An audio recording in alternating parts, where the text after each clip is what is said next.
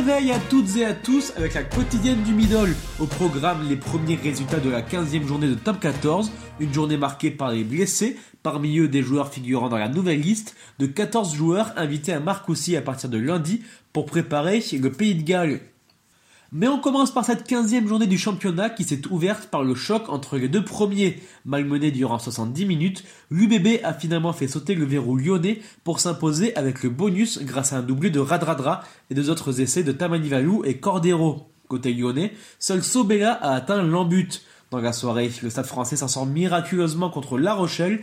L'ancien parisien Plisson peut s'en vouloir. À la sirène, il est coupable d'un plaquage à retardement sur Sanchez qui lui coûte un carton jaune. Sur l'action suivante, c'est ce même Sanchez qui en solitaire prend l'intervalle pour inscrire l'essai de la victoire.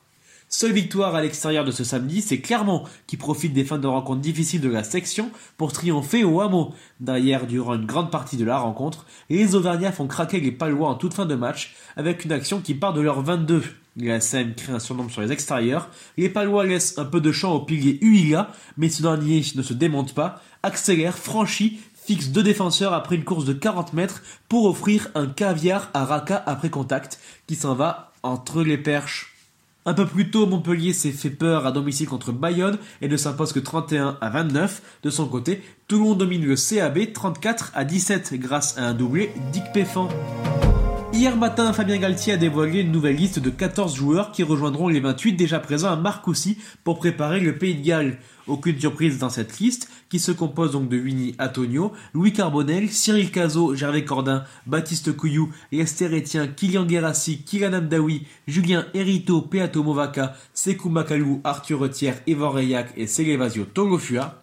Mais cette liste va devoir être actualisée car plusieurs joueurs ont été touchés hier. C'est le cas de Caso et Erito. Le Bordelais d'abord est entré à l'heure de jeu, mais 13 minutes plus tard, il sort blessé suite à une torsion de la cheville. Les ligaments semblent touchés et sa saison pourrait être terminée.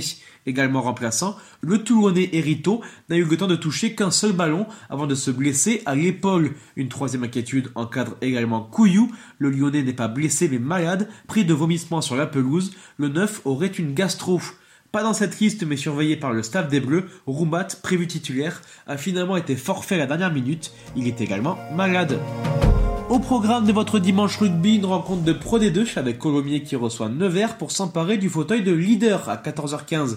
À 12h30, le match de la peur à Armandie avec le SUA qui reçoit Castres, malheur au vaincu qui sera lanterne rouge à l'issue de cette journée.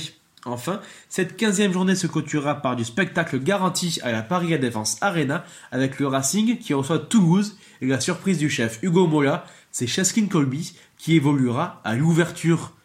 Merci d'avoir suivi cette édition et à demain pour une nouvelle quotidienne.